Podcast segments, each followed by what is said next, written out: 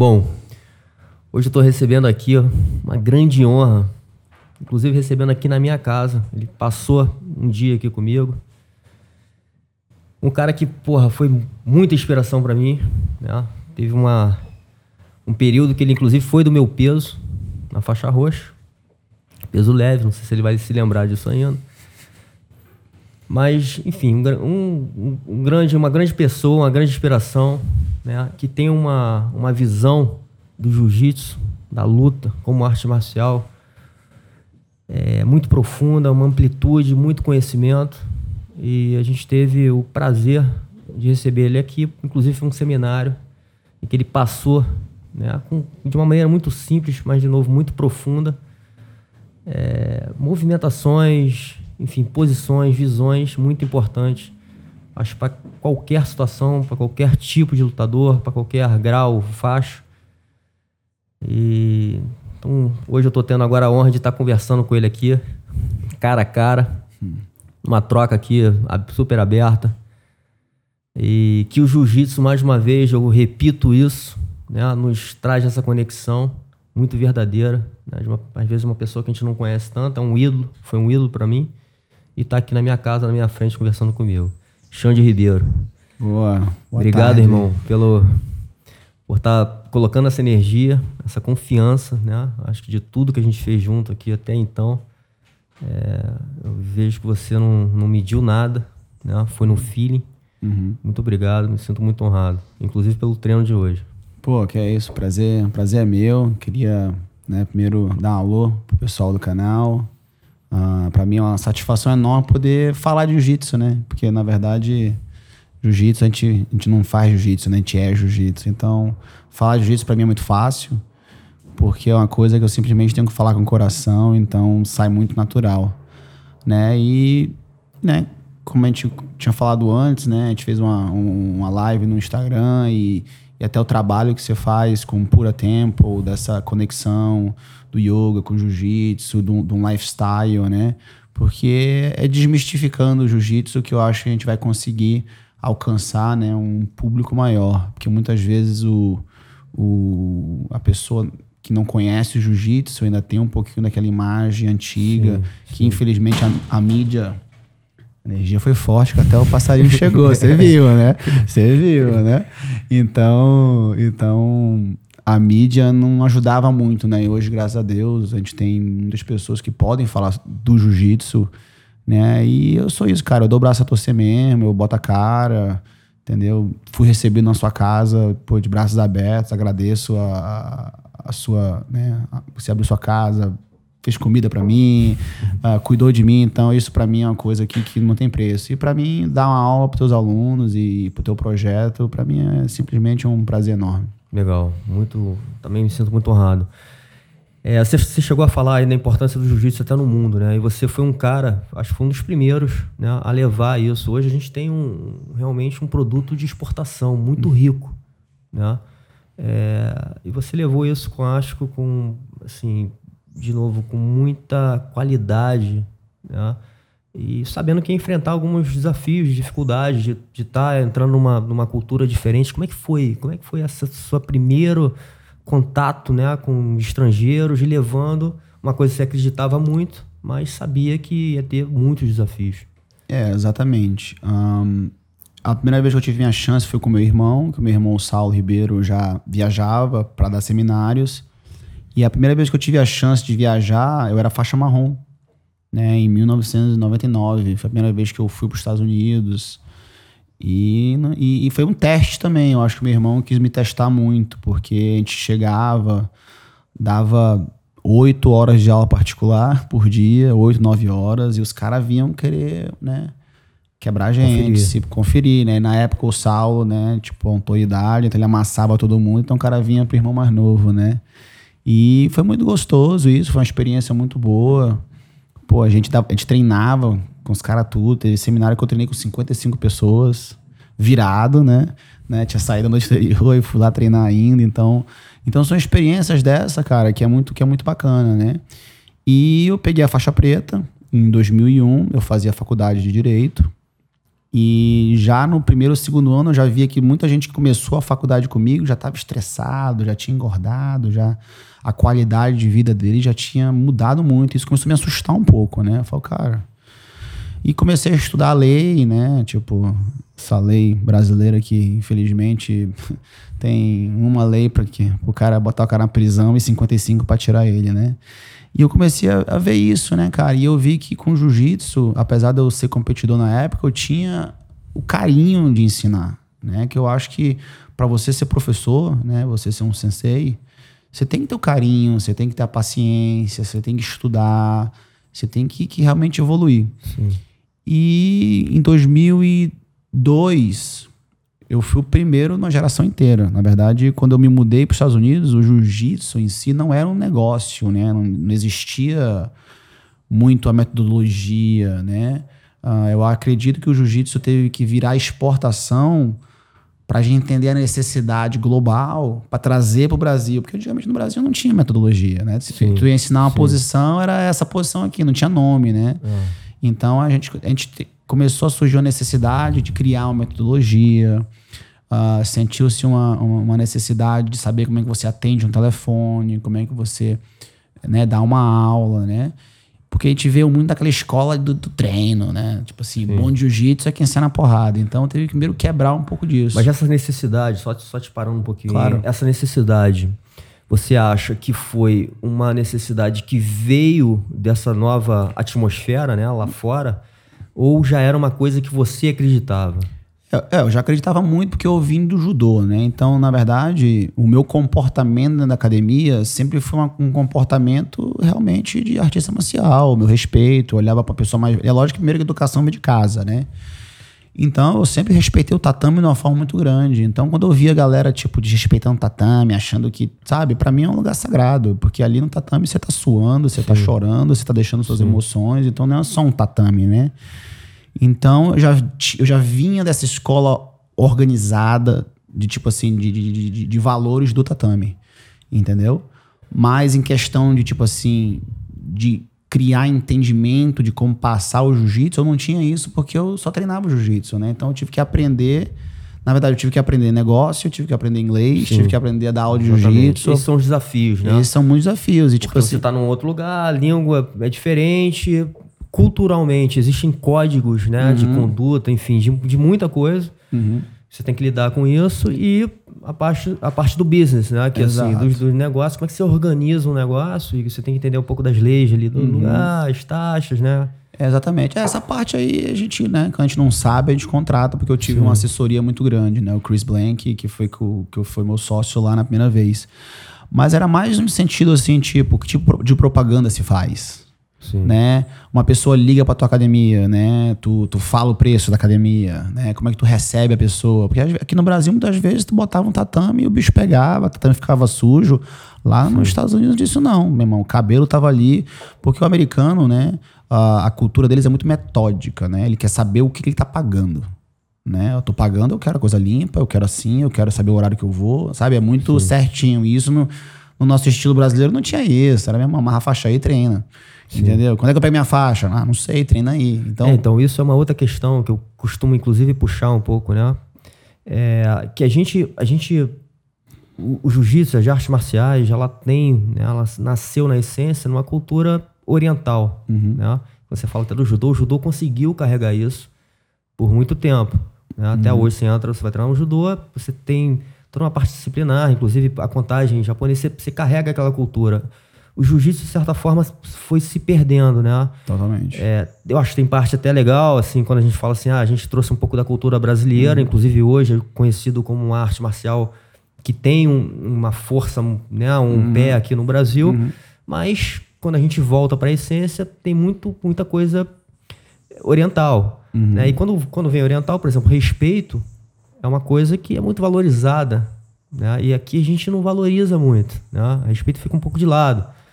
É. é, é quase que um código de conduta, né? Sim. Eu acho que o que aconteceu na, na, na, na arte marcial do jiu-jitsu, o código de conduta não foi extensivo à parte adulta. É engraçado que eu falar para as pessoas, por que a gente ensina as crianças de uma forma e o adulto de outra? É, você falou isso, achei muito interessante você Né? ter falado isso. A criança, porque- ela, ela, ela alinha, tem uma conversa, ela faz o bow, yes sir, no sir. Aí chega no, no adulto, o adulto anda de qualquer forma, não chega no horário, usa qualquer kimono, pô, não cumprimenta as pessoas no tatame, entendeu? Então é, então é por isso que se chama arte marcial, né? Ficou muito arte, muito ginga, mas ainda tem uma marcialidade. Sim. Você tem que saber que você está entrando dentro de um lugar com estrutura marcial, porque isso é que é, a- que é o X da questão, né? Da disciplina, do respeito. É, e talvez seja até o yin yang do negócio, né? É a Exatamente. dualidade. É, é- tem a arte, mas tem uma outra parte que é da guerra, né? Exatamente. A-? Da disciplina, de uma rigidez, de, um- de uma atenção, Exatamente. de um respeito. É, o que, o que eu vi muito, né? Que é uma crítica minha até à regra de competição, né? Vamos logo botar dessa forma. É que eles querem agradar o público. Eu não tenho que agradar Sim. ninguém. É lógico que o que, o que o- uma academia, né? a pessoa vai ficar na academia, às vezes não é porque você tem a melhor marca, a pessoa é porque o professor é uma pessoa que está ali cuidando, tem diretrizes, tem valores, entendeu? E na verdade, se a pessoa não se adaptar àquilo, ela não, ela não vai ser meu aluno, né? Então eu acho que aconteceu um pouco dessa soltura para agradar todo mundo. Acaba que tu agrada todo mundo, você se perde. Porque aí tu não tem mais controle do que tá acontecendo. Daqui a pouco teu aluno tá te respeitando, tu não tá vendo, tá tirando gracinha no tatame. Não tô dizendo que é uma coisa muito séria. Tem que ter gracinha, tem que ter brincadeira, tá, tá, tá. Mas na hora ali, tem que, tem que ter uma conduta de, de, de, de, né, do, do- de comportamento. Então se perdeu Até isso. porque isso é treinável, né? Assim, a partir do momento que a gente treina isso, eu acho que você pode até falar dessa sua, sua experiência de vida, que você veio de, um- de um colégio militar, né? É, então passou por essa experiência real. Uhum. E, e o que a gente. Esse treinamento que a gente faz na academia, disciplinar, a gente acaba levando pra vida. Exatamente. Né? A gente é, acaba se relacionando com as pessoas de maneira diferente, cuidando, enfim, do nosso ambiente, da família, enfim, tudo a gente leva essa, essa parte disciplinar pra casa, pra rua, enfim, pro trabalho, né? É, exatamente. E, e- e continuando o gancho, né? Essa experiência de levar o jiu-jitsu pro mundo, né? Ah, eu já dei aula de jiu-jitsu para todas as religiões, todas as etnias, né? Já teve, eu já, eu já fiz turnê na Europa que eu fui para países islâmicos, cristãos, comunistas, né? Naquela coisa mais assim, já dei aula para bronco, para preto, para branco. E cara, o que é mais impressionante, cara, o jiu-jitsu é uma linguagem universal. É, É animal isso. e hoje, tipo assim, eu até me arrepio quando eu falo. E hoje, uma coisa, por exemplo, em Abu Dhabi aconteceu, ah, existe dentro do Corão uma, uma, uma, uma, uma, lei que chama o haram, né? Que, tipo assim, a mulher não pode se expor. No nosso caso, a guarda. E você ter toda uma religião, uma das maiores religiões do mundo hoje em dia, que mais cresce, né? Que, são, que é o islamismo Sim.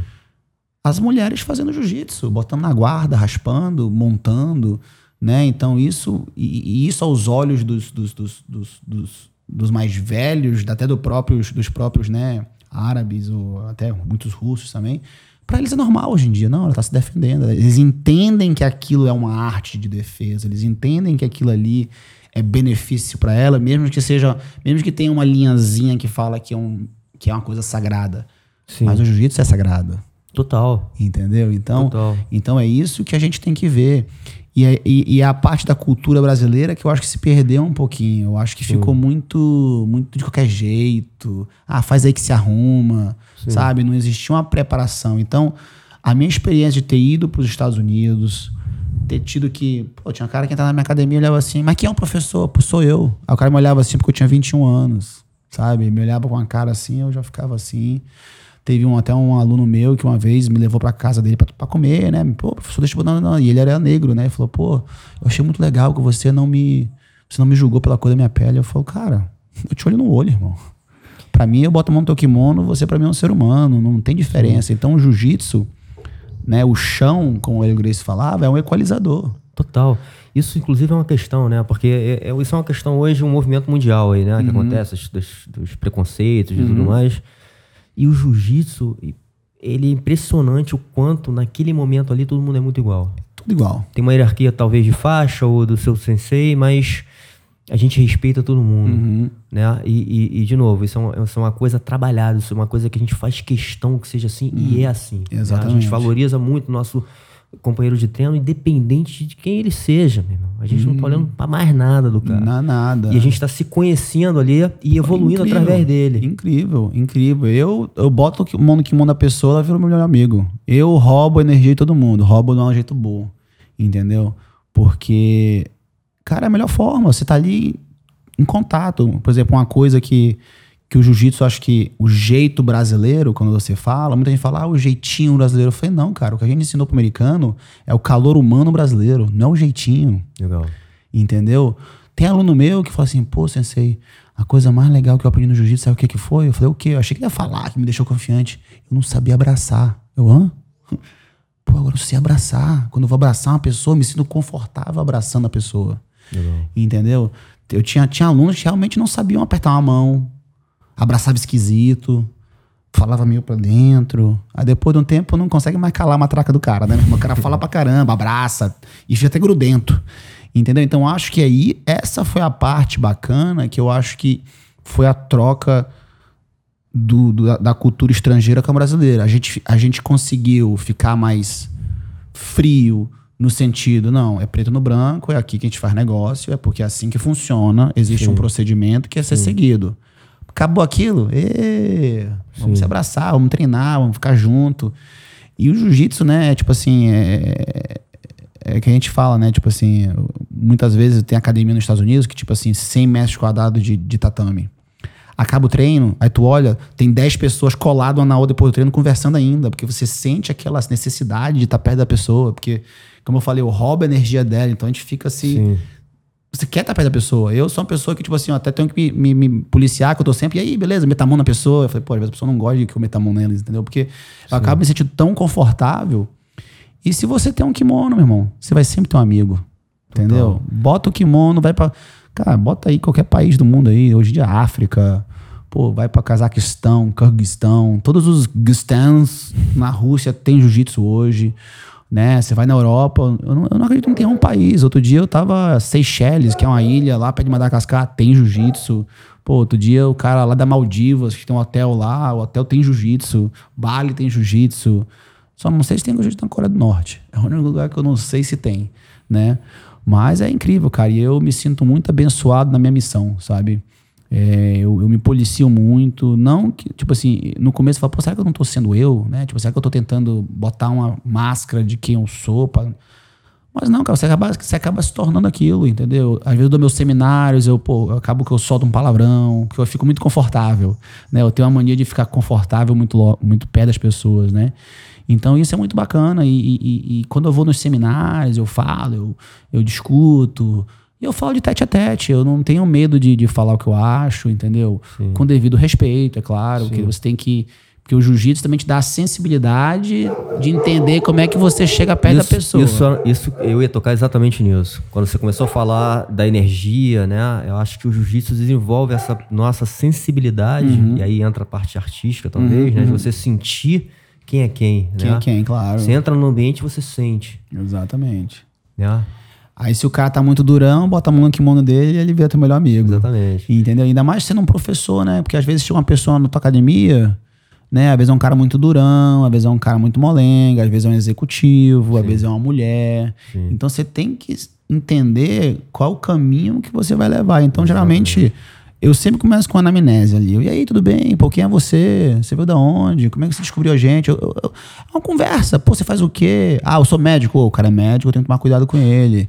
Entendeu? Ah, uma menina, ah, não sei o quê. Pô, eu, geralmente com mulher, eu sempre converso, vem cá, por que você tá procurando jiu-jitsu? Eu procuro saber se ela teve alguma experiência, né, que, que pode ter sido traumática, né, principalmente no público feminino, né? Sim. Tipo assim, que, que tem muita gente que chega meio nervosa, já tive diversas situações onde eu dei aula para meninas que tinham acabado de ter um problema em casa, o namorado pegou de mau jeito. Uh, teve uma vez que, cara, eu chorei até bastante. Teve uma mulher que chegou na minha academia com olho roxo, pô. Porque ela recusou o namorado, o namorado porra nela.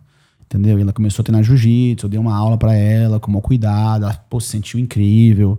Ela falou, não, não, eu não quero ter medo, sabe? Então o jiu-jitsu trabalha muito com essa, com essa, com seu medo também, né? Tipo Total, assim, você total. tá, você tá sendo restrito, né? Tipo assim, imagina a gente, se a gente que, que no lockdown aí ficou restrito a sair, já se ficou louco da cabeça, quanto mais uma pessoa te, te, te enrolando e tu não se mexe, né? Nem, nem todo mundo tem essa capacidade emocional de lidar com isso.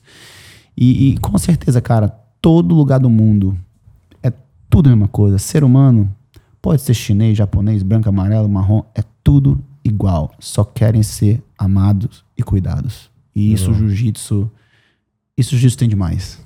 Total. É, tem uma outra coisa, eu acho que você falou aí no meio do caminho, que é a questão, cara, e acho que essa coisa de lidar com medo, que é a confiança. Porque, assim, lógico, como você falou, o jiu-jitsu, depois de um tempo, eu acho que você veio de uma geração ainda que, como você mesmo falou ali no início, ainda poucas pessoas conheciam, né? Você entrou ali num, num universo ainda meio novo, né? Indo, expandindo o jiu-jitsu. E, e, de certa maneira, você tinha que lidar também com esse, com esse receio, com a confiança. Quando você falou, porra, o cara. né, eu, tinha, eu era novo, o cara ainda desconfiado de mim, então como é que eu, como é que eu não boto uma máscara que eu, né, eu acredito em quem eu sou, acredito no meu jiu-jitsu, acredito na minha arte, né? E, e consigo, de certa forma, lidar com qualquer tipo de problema, porque são vários os problemas, né? Exato. Desde um cara entrar e querer te desafiar, até, sei lá, meu irmão, um cara nem desafiar, mas enfim, te ficar ali te dando uma alfinetada pra ver qual é, né? Enfim. É, eu acho que, tipo assim, eu acho que os caras mais perigosos são os mais calmos, né? Então, a, a gente precisa de muitas pessoas boas, especialistas em violência. Então, eu acho que eu sou uma pessoa boa, especializada em violência. É por isso que eu não preciso ser violento. Teve várias, tipo assim... Eu vou, eu vou medir, às vezes o cara fala, o cara, o cara tá bêbado, aí pega braço. Tem mulher que, tipo, tem cara que, tipo assim, ah, o cara tá bêbado e pegou no braço da mulher. Aí, aí, aí dá porrada no cara. Eu tenho que medir isso, entendeu? Tipo assim, pô, se você tem uma mulher bonita do seu lado, a mulher ela foi no banheiro, você tem que ter consciência que alguma coisa pode acontecer. Então você tem que estar preparado para isso, né? Sim. Então, Pode meter o braço.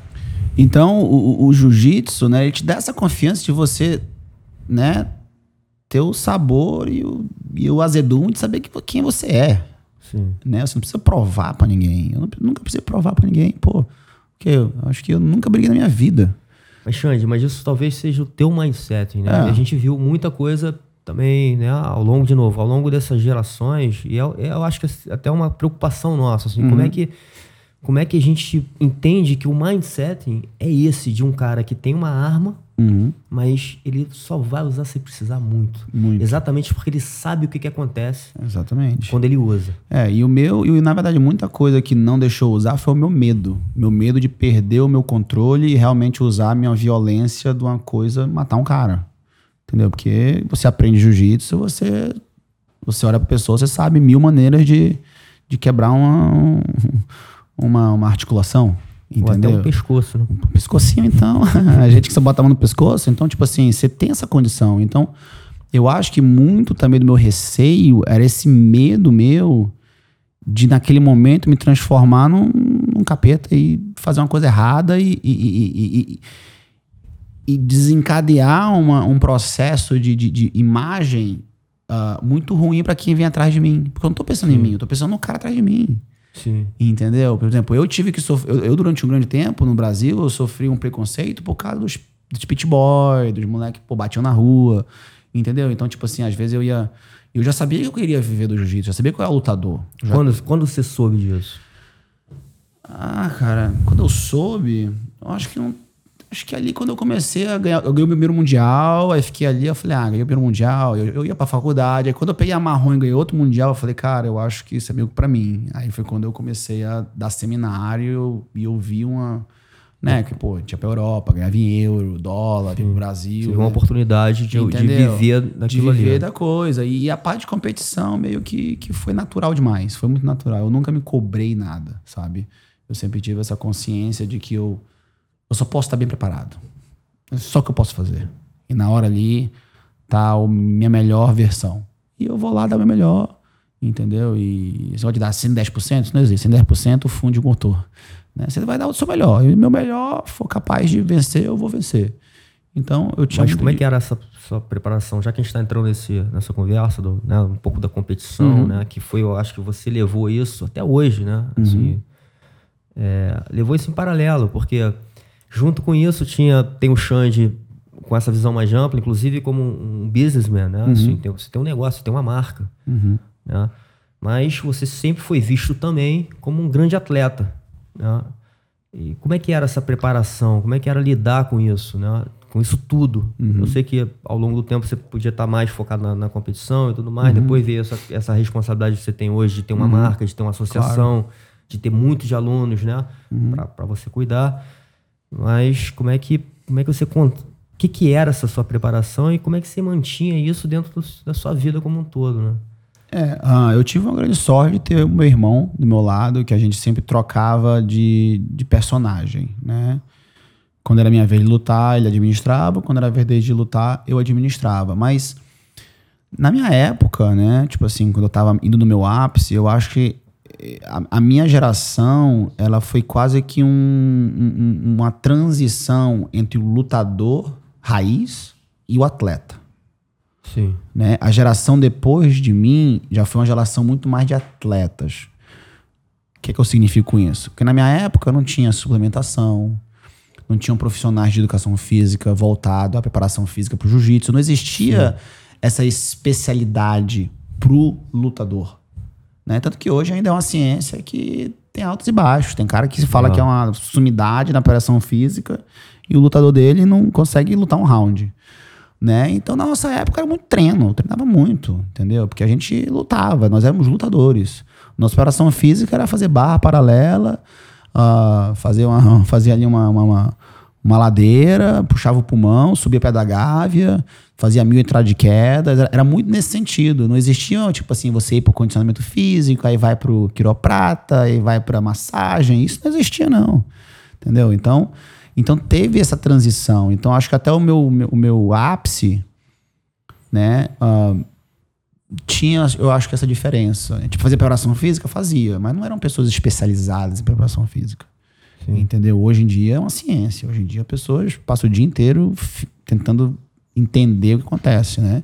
E o engraçado é que uma das primeiras pessoas que me treinou foi Steve Maxwell, né? Um americano. Foi a primeira pessoa que abriu minha cabeça para tipo, tipo de preparação. Hoje se chama crossfit, né? Ou funcional, né? Se for botar desse jeito, né? Então eu me lembro que, pô, a primeira vez que ele me deu um treino, ele pegou um kettlebell, eu falei, que diabo é isso? Tipo assim, várias coisas não convencionais. Aí ele me explicou, falou, cara, porque luta, você tem que estar tá sempre trabalhando coisas diferentes. Você não pode ser só uma coisa reta. Não pode ser só coisa linear. O linear é, é muito bom para você ganhar uma força específica, para você ficar com uma empurrada mais forte, uma puxada mais forte. Foi quando ele falou: não, você vem aqui. Aí foi a primeira vez que eu vi um cara: não, você vai ali, você vai, você vai fazer 10 pó de chinelo, aí você vai fazer 50 flexão, você vai pular na barra e fazer assim. Eu falei: irmão, que diabo é isso? O que, que é isso? Sabe? Ele falou: não, porque se tu fizer assim, você ganha. Aí eu comecei: ah, e na hora do meu pensamento crítico, né? Analítico, ah, legal, olha só isso aqui. Aí cada exercício que ele me mostrava, eu já conseguia me ver fazendo na luta. Eu falei, pô, que legal. Que no caso seria um funcional, né? Se Sim. fosse botar dessa forma. E é lógico que tinha coisa que eu tinha que levantar o dumbbell, né? Esse tipo de coisa que o cara quer descansar. Aí foi quando eu comecei. Eu tô falando de 1999.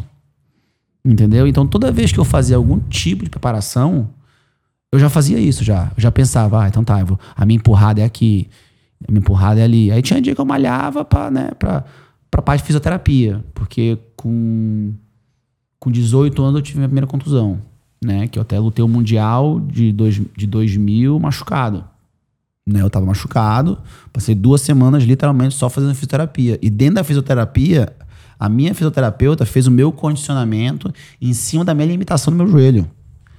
E puxava o gás. Então eu falava, caralho, eu acabei de conhecer o cara ali essa coisa toda fora do convencional. Porque para mim, preparação física era o quê? Barra paralela. Barra, a gente via aquela coisa do Arnold Schwarzenegger, Sim. né? A gente achava Sim. que o Arnold Schwarzenegger que era o sinônimo de preparação física para luta. Mas não tinha nada a ver. A parada você tem que fazer vários tipos de coisa diferente, tá, tá, tá. Foi quando depois, uh, eu acho que em 2001, 2002, eu tive meu primeiro contato com a ginástica natural. Aí eu tava fortão, mas aí o Alvinho chegou, ó, faz assim. Meu irmão, deu dois minutos, não aguentava me mexer. Aí, não, cara, respiração. Eu, como assim? Tipo, o que, que é respiração, rapaz? Pô, respiração? Respira aí. Não, não é assim não. Aí ele começou a abrir meu olho pra esse tipo de coisa. Eu falava, cara, eu tô me sentindo diferente. Tipo assim, ele fazia os capalabate, a, a fole, tá, tá, tá. E quando eu vejo mexendo minha barriga, eu falo, cara, que conhecimento diferente. Isso eu tô falando com 2001, 2002. Pô, 20 anos atrás. Aí eu falei, cara, é uma, é uma, eu pensei assim, é uma onda maior do que eu tô achando que é, sabe? Que a gente vê daquele pensamento, barra paralela treina, Sim. porrada. Sim. Aí depois tu pensa que condicionamento físico é o Arnold Schwarzenegger, mas aí vem esse carinha te mostrando essas coisas totalmente fora da casinha, né? Fora do, do, do da, da, caixa, né? Que a gente fala, né? Pensa outside the box. Sim. Aí eu falei, cara, esse é o canal. Então eu sempre fiz isso. Eu nunca fiz nada convencional. Tu nunca, nunca viu o Xande bodybuilder. Nunca fiz isso. Hoje em dia, com 40 anos, eu tô sentindo a necessidade de começar a trabalhar as fibras do meu corpo diferente. Né? Eu já vou pra academia, já faço lá meu supino, faço meu, minha puxada, faço meu agachamento. E até nisso também, eu já, eu já aí, até dentro da malhação, já faço minhas coisas meio não convencionais. Faço muito levantamento olímpico, mas nunca realmente querendo ser um levantador olímpico. Eu faço na minha limitação. Por quê? Porque eu ainda faço muito exercício aos olhos da fisioterapia. Porque eu não quero me desgastar. Porque eu não quero virar bodybuilder. Eu quero estar preparado para poder estar no tatame. Então eu não vou nunca me desgastar. E isso é uma coisa também que eu aprendi cedo com os meus mentores. Ele falou: Não, Xande. Eu falei: Não, eu falei, não Steve, tô bem. Ele falou: Não, cara, você já fez. Não, mas eu quero fazer mais. Não, você vai fazer mais ali. Agora, isso que você está sentindo aí? É assim que tem que se sentir vai lá e se quebra no tatame. Eu, não, mas eu vou cansar, porque eu já tava naquela mentalidade, não, mas tu não me puxou muito. Tipo assim, eu fiz ali, cansei. Ele falou, não, cara, vai na fé, vai na fé que você vai lá. Aí eu fazia 15 treinos. Eu falava, cara, eu saía morto no treino de jiu-jitsu, né? Aí eu falava, cara, pode escrever, ele não me quebrou.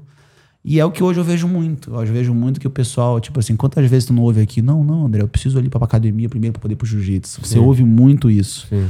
Entendeu? Então aí tem que quebrar esses paradigmas. Do, do e você acabou virando uma, uma referência, porque, de novo, você tem propriedade para falar isso, porque é um cara de 40 anos, está bem pra caramba, ainda está em altíssimo nível de competição. Uhum. Né? E graças é, a Deus só tive uma cirurgia. exatamente por isso. Né? Porque você não entrou numa de jogar tudo para força, uhum, para parte uhum, física, né? Você fez um trabalho muito equilibrado de, né? de novo, você, você ia falar da fisioterapia mas pensando em todos os aspectos né, de mobilidade, respiração. Eu acho que uma outra coisa que você também pode falar da, da escola Grace que você teve, né? Assim, uhum. Uma visão um pouquinho mais também refina, com jiu-jitsu um pouco mais refinado até da raiz, né, da família. Exato, né? exato. Você é. bebeu direto da fonte ali de alguma maneira. Graças a Deus, é. Quando eu vim de Manaus, né, ah, meus professores na época eram faixa roxas, os irmãos Monteiro, o Fábio, o Guto, o Ian e o Lucinho, e a gente treinava muito. Era um jiu-jitsu muito básico. Então, ah, e eu já tive, porque tinha uma frase que falava mínimo de força, máximo de eficiência. Eu falei, que é isso? Não, porque o jiu-jitsu não é força. Eu levo isso até hoje. Eu, tipo assim, eu só, eu só faço força quando eu quero. Entendeu? Eu prefiro tomar um amassozinho ali do que ter que fazer força. Então, aconteceu? Só que era muito limitado. Por exemplo, eu não sabia defender guarda de gancho. Aí teve uma vez que eu cheguei no, na, na academia do meu irmão, cara, e todo mundo que fazia gancho. Irmão, os caras raspavam, passavam, montavam e me pegavam. Eu falei, que diabo é isso? Foi a hora que comecei a entender um pouco mais do refino da parada. O Roller, por ser um cara pô, muito leve. Ah, o meu irmão, apesar de ser um cara pesado, sempre foi muito técnico, né? Ah, o Fredson Alves, foi um cara que eu aprendi muito jiu-jitsu, que o Fredson era o mais levezinho de todos, né? Eu falava, meu irmão, aquele magrinho ali, bicho, é sinistro, entendeu? E era peso pluma na época, entendeu? E ele era um, e eu gostava até muito com ele, porque por eu ser menos graduado, mas mais pesado, era um que eu conseguia não morrer, tipo assim, sabe? Ele, ele me cuidava de mim, porque ele tinha muito respeito por mim, ele me amassava, mas mas era um cara que se eu fizesse força, eu conseguia às vezes sustentar um pouquinho, assim, né? Dava até um, um alíviozinho, ele me aliviava e tal. E eu via que tinha hora que o cara me botava nas posições que eu sabia, e naquela minha consciência eu sabia, cara, eu só saio daqui se eu fizer força. Então eu sempre briguei com isso, entendeu? Daquela briga técnica do refino. Você mexe ou mexo. Pô, encaixou a posição? Aí tu pensa na tua cabeça, irmão, eu só saio daqui de duas formas. Na porrada. Então é aí que você sabe que você tem que ter a consciência que você perdeu ali. tecnicamente. Entendeu? E a escola Grace, ainda mais na Grace Maitá, na época, a galera competia, tinha uma galera que competia. Cara, era um mais sinistro que o outro. Tipo assim, aí realmente eu vi a amplitude do que seria um jiu-jitsu realmente. Porque lá em Manaus, é, meu irmão, era quem treinava mais, era os cabocão mesmo, era força, era... Ah! E eu ali, meu irmão, mínimo de força, mais eficiência, sempre me dei bem. Meus primeiros oito anos de jiu-jitsu, acho que eu perdi duas vezes, entendeu? Então, desde a faixa branca até a faixa roxa, quase nunca tinha perdido. Entendeu? Foi quando eu vim pro Rio que o negócio, eu falava, cara, eu vi os moleques da minha idade, eu falo, cara, eu soltar com esse cara. E eu tô lá, tu falou aí que a gente lá comigo, capaz de tomar um pau na época lá. Eu falei, cara, os moleques são sinistros. Tipo assim, eu via que era diferente o jiu-jitsu, entendeu? Era uma coisa um pouco menos física e muito mais. Eu comecei, ah, é assim que faz, né? Eu comecei a entrar nessa piração, entendeu? Aí eu comecei a conversar sobre jiu-jitsu, que não se conversava sobre jiu-jitsu. Aí eu me lembro, teve um mundial que eu me machuquei, que eu passei literalmente duas semanas fazendo fisioterapia e só falando de jiu-jitsu. Eu não treinei jiu-jitsu duas semanas, eu fui campeão mundial, faixa marrom. Né? Isso tem pouco a gente sabe. Eu lutei o estadual. E é uma tava... faixa difícil, né, cara? É, nesse Porra. estadual, eu tinha, eu tava treinando com a equipe do Vasco, de judô, então tava bem pra caramba. Aí lutei o estadual, eu fiz oito lutas, finalizei sete, só perdi a final porque o cara quando eu machuquei meu joelho. Aí fui pro Mundial, não treinei desde a final do estadual até o Mundial e fui campeão mundial de faixa marrom. Gabriel Vela, Bruno Bastos. A categoria tava, tava sinistra. E quando eu me machuquei, eu tive que me adaptar. Aí foi quando veio, começou a ver a ciência da parada, porque eu comecei, porra, eu não posso usar isso aqui, deixa eu usar isso aqui. Aí eu comecei dentro do meu corpo me adaptar. O, o, praticamente o escudo foi criado na faixa marrom. Só que eu não entendi o que eu fazia. Eu me lembro que eu tava vendo as minhas lutas, aí o moleque, o urso, o moleque, Xande, e esse joelhinho aí? Eu falei, que joelhinho, cara? E eu, tipo assim, eu fazia as coisas, mas não tinha entendimento do que eu fazia. Eu não sabia qual era o meu comportamento. Eu só fazia. Porque, eu só, porque na minha cabeça eu procurava o espaço de menos resistência. Era só isso. Tipo assim, se era certo ou errado, não sei. Mas na hora ali eu sentia que era. Aí eu, como assim? Aí eu comecei a ver minhas lutas. Eu falei, cara, eu faço isso em todas as lutas. Aí foi quando eu assim, ah, tá. Eu comecei a meio que desenvolver aquilo, desenvolver, desenvolver treinando muito com Saulo, comecei a ver que funcionava com Saulo. Pô, se funciona com Saulo é porque não tá tão errado. Entendeu? Aí foi que foi criando, aí eu fui estudando mais. Aí, é claro, yoga. Aí todas as outras coisas que eu fazia, kettlebell, uh, yoga, ginástica, começou a me dar o pira de ter que estudar o movimento. Porque o jiu-jitsu é movimento. Sim. Principalmente. Não, é, é, legal que você conseguiu enxergar que isso realmente eram ferramentas que podiam somar muito. Com certeza. Não só, de novo, não só teu lado atlético, mas porra, pro teu jiu-jitsu como um todo. Como um todo. Né? Na parte, de novo, de respiração, na parte de, enfim, de mais consciência, de mais visão, uhum. na sua parte espiritual, uhum. né? Então, assim, porra, você começou a plugar coisas eu, que eu não lembro de, assim, de pessoas nessa época fazendo isso, né? Assim, era, um, é. era, uma coisa muito esporádica, assim. Um, dos, acho que um dos primeiros foi até o próprio Rickson, né? Tipo sim, assim, que foi o sim. primeiro que teve contato com a, com a, com a ginástica natural, com a sim. bioginástica. E ele fazia. Tanto que a gente chamava capalabate de respiração do Rickson, entendeu? Tipo assim, mas era uma coisa que veio do yoga há muito tempo. É um cara que. O diferencial do Rickson, uh, eu tive chance de, de, fazer, de trocar posição com ele e tal eu via que ele, tipo assim, ele fazia umas paradas com o corpo dele e falei, pô, é bem diferente o que ele faz. Tipo assim, esquisito, não é forte, mas é esquisito. Ele tá forte aqui, mas eu não tô vendo ele fazer força. Foi isso que começou a me. Eu me lembro uma vez, ele fez uma posição em mim. Eu era faixa roxa, ele fez uma parada em mim, eu falei, peraí, é diferente. Deixa eu imitar isso aqui. Eu comecei meio querendo imitar ele. Pô, mas calma aí, como é que, como é que contrai o abdômen? Como é que respira aqui? Como é, pra que, que tá fazendo essa respiração aí? Como é que é esse negócio aí? Por que ele precisa disso? Não, aí eu comecei a estudar. Eu fui no livro, não, porque o diafragma funciona aqui, porque a, a caixa torácica, não sei o quê. Eu falo, cara, então calma aí. Então, se o cara me apertar aqui, eu respiro aqui. Pra que eu vou respirar aqui? Entendeu? Aí eu comecei a entrar nessa aspira de, de autoconhecimento. Entendeu? E é claro, depois né, estudando yoga ginástica natural. Hoje em dia eu acompanho o Budokon. E eu comecei a ver que, na verdade, a mecânica de arte marcial é muito similar em todas. Tive chance de aprender com o James DeMille, que é, da, que é, da, que é o primeiro aluno do, do, Bruce Lee. Eu, muito tempo atrás, achei que Bruce Lee era só um cinema. E eu, graças a Deus, quando eu morei em Ohio, o meu amigo, ele era descendente direto da escola do Bruce Lee. Eu falei, ah, Bruce Lee é filme. Só que aí tinha uma. Ele falou, é filme? Ele falou assim, é filme? Toma aí, ó. O que é isso aí? As anotações dele. Eu, hã? Então, James DeMaio, ele decodificou o que o Bruce Lee fazia. Então, quer dizer, ele ajudou o Bruce Lee a, a, entender o que o próprio Bruce Lee fazia. Tem coisas com a letra do Bruce Lee.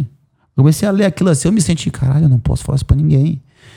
Fala de energia, fala de vortex, fala de engajamento de, de core, fala do, do startle, que é tipo assim, pum, você tem a velocidade de se mexer, da fluidez, do be like water, uhum. entendeu? Aí eu comecei a ler isso dentro da parada, tipo assim, eu comecei a me sentir ele. Porque eu comecei a ver várias coisas que ele fazia, que eu fazia com meus alunos. Porque o Bruce Lee, quando ele começou a vir, quando ele chegou nos Estados Unidos, o que ele fez? Ele começou a ensinar os alunos dele não a metodologia. Ele ensinava os alunos dele as o que eles precisavam saber para tentar bater nele. Que era isso que ele fazia. E eu me vi fazendo isso com meus alunos. Legal. Tinha um cara que era pernudo, ó, tu vai ficar bom em triângulo. Tinha um cara que era, que era curtinho, ó, tu vai ficar bom de passagem. Eu comecei a moldar meus alunos porque eu precisava. Porque eram bons. Mas eu me colocava na posição adversa para tentar lidar com aquilo. Ah, eu vou fazer uma outra casada com um cara que faz meia guarda. Eu pegava um lá, aqui, ó, tu aqui, ó, faz isso aqui. Eu passava uma semana treinando o cara só naquilo. Aí eu me botava na posição e eu tinha que defender a posição. Entendeu? Então foi muito legal isso. Aí veio o James DeMille e falou: Não, vem cá, deixa eu, deixa eu te ajudar aqui a meio que botar um sistema. Foi quando foi criado o Jeet Kune Do. Porque o Bruce Lee veio do Wing Chun. Sim. O Wing Chun não tinha nem. E na verdade, muito do diamante, da troca de posição do diamante, vem muito do, do Wing Chun, que é controlar o centro, que é você estar tá sempre mexendo a mão, não é você empurrar, é você desviar. Então tem, eu vi muita similaridade. Então, para isso, você tem que ter uma cabeça muito aberta, né? Eu acho que, enfim, é difícil julgar assim, mas o jiu-jitsu por muito tempo ficou muito fechado, né? É. Tipo assim, porra, não, não quero. Luta livre não, meu irmão. Wrestling não. São, são caras que são, é. porra, karatê é inimigo, né? Uhum. Então, assim, a gente era muito fechado, né? Pra, é só jiu-jitsu. E, enfim, eu acho que você teve uma cabeça mais aberta de falar, não, cara, a gente, de certa maneira, tá tudo um pouco conectado. Tudo. Inclusive, tudo é jiu-jitsu, aquilo que tudo a gente falou. É jiu-jitsu. Tudo é jiu-jitsu. É, o que começou um pouco no jiu-jitsu nesse sentido, que você tá falando, foi até o próprio barreirismo, né? Não, tu não pode treinar com aquele cara. Às é. vezes tinha um cara que eram amigos, Sim. vizinhos, Sim. mas eram proibidos de treinar. Por que não? Não pode saber minha técnica. Aí ficava naquela. Aí eu me lembro nessa época assim, mas por quê? Já, já, eu já me julgava assim, por que esse cara é meu amigo? Por que eu não posso treinar com ele? Que porra é essa? Não faz sentido, meu irmão. Quem é tu? Tu é professor, tu me manda em mim, pô. Quem manda em mim é meu pai. Aí quando eu cheguei no Rio, tinha esse negócio. Ah, esse Maitag, esse barra, não sei o quê. Aí eu via que, tipo assim, eu já vi que, que o Rickson, na época, né, ele juntou um, um, seminário que era Saulo. Aí o Saulo já treinava com o pessoal da Aliança um pouquinho, com o bolão. Aí eu já vi que o Saulo já não, já não ele já meio que, não, irmão, eu quero treinar com meus caras aqui, porque o Saulo faz judô com todo mundo. Aí no judô todo mundo se, se encontrava. E quando eu comecei a treinar com judô, eu vi que toda a equipe olímpica de judô que iam se pegar, treinavam juntos, para evoluir juntos. Eu falei, cara, isso é estupidez, esse barreirismo. Então acho que o jiu-jitsu estagnou um pouco por causa disso. Tanto que quando o jiu-jitsu foi para os Estados Unidos, o americano também não entendia isso. Vem cá, tô te pagando, por que eu não posso fazer isso? Aí veio aquele, veio aquele primeiro impacto. Peraí, eu tô te pagando, tu não me manda em mim?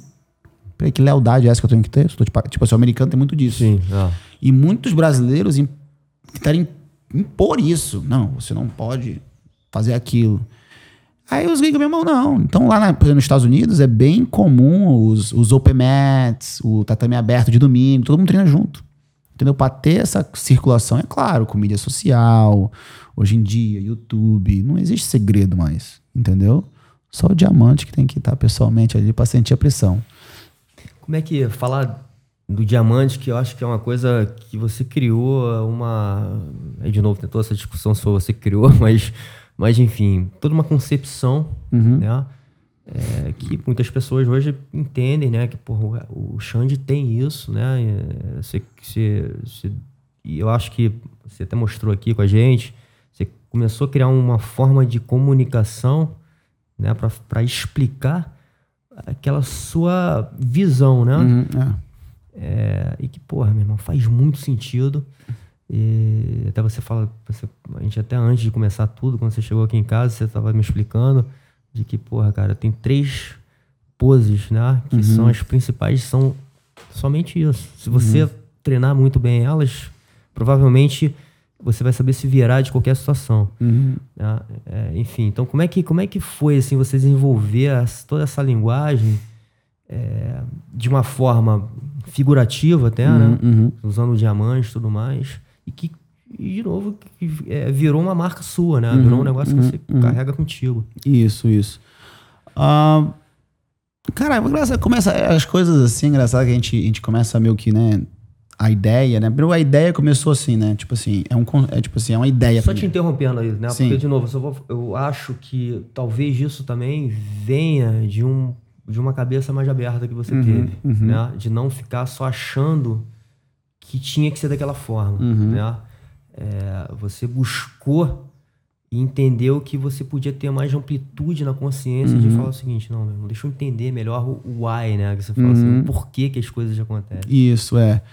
é. De novo, tipo assim, eu não tô ensinando nada novo se você for, for ver. Uma full de quadril é uma full de quadril. Uh, todo mundo usava o escudo. Sim, mas tem a minha, Eu acho que a minha, a, o meu complemento a isso, como eu falei, foi o, o, comportamento do teu corpo em relação àquilo, né? Uh, coisa que eu já fazia naturalmente, por quê? Porque eu sempre busquei o caminho de menos resistência, entendeu? E onde eu posso me apoiar, onde é que é meu ponto de apoio e onde é que eu saio com menos resistência. Então, Sim né, quando você está se mexendo. Já no caso das conexões, né, que a gente fala da conexão dos diamantes, né, era muito porque o Saulo passava minha guarda. Eu falava, cara, como é que esse cara não vai passar minha guarda? Eu falava, aí eu pensava assim, brother, se eu colar meu joelho no meu cotovelo, ele não vai chegar do meu lado. Porque para o cara chegar do meu lado, eu tenho que abrir o espaço. Né? Então começou de uma coisa muito assim, muito, muito simples.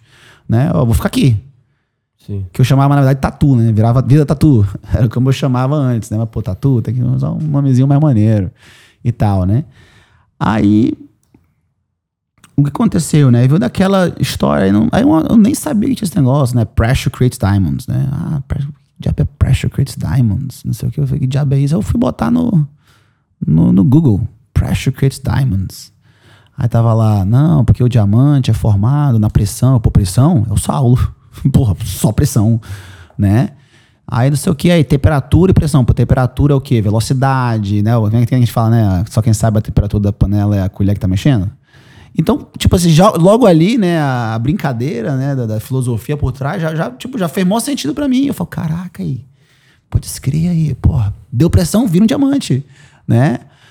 Aí a outra foi a brincadeira do Jay-Z, né? Que o Jay-Z, ele, né, o diamante que você faz assim com a mão, é, pô, pode escrever, o cara tá aqui, ó, tá sempre no meu. Só que aí você troca de lado, né? Que você tá sempre de lado, porque você não pode ficar de frente, né?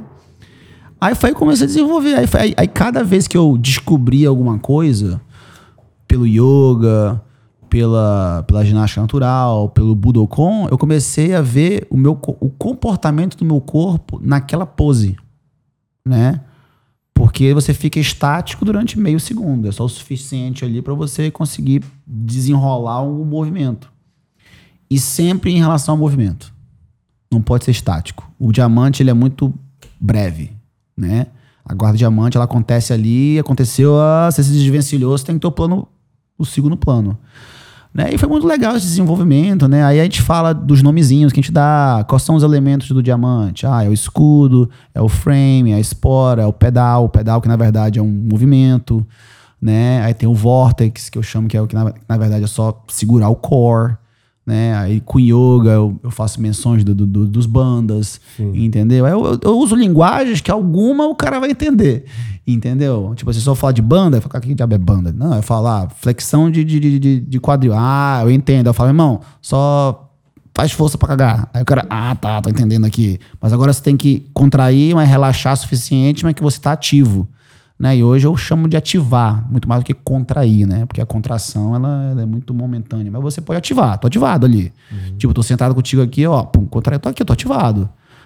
Eu tô aqui apertando meu, meu, meu, meu abdômen aqui, tô conversando contigo e agora tô relaxado, ó, tô aqui. Eu contraí de novo, vê que a voz nem muda.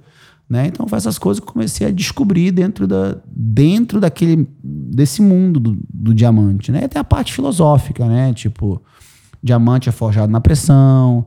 A última agora que o diamante nada mais é que você evoluir para sua melhor forma, né? Que o diamante é um carbono, tá ali numa forma muito raw, muito raiz. Depois que todos esses elementos da vida pressão, estresse, dificuldades, que é pressão e temperatura, elas te moldam teoricamente numa coisa melhor, que é isso que a gente quer, né? Todos os todos os, os, os, os obstáculos da nossa vida, pressão, tá todo mundo sob pressão, pô. Né? Eles então. não moldam de uma forma, né? Uma melhor, forma melhor, uma forma pior. Então, eu falo pra galera, se torne um diamante. Crie o seu diamante.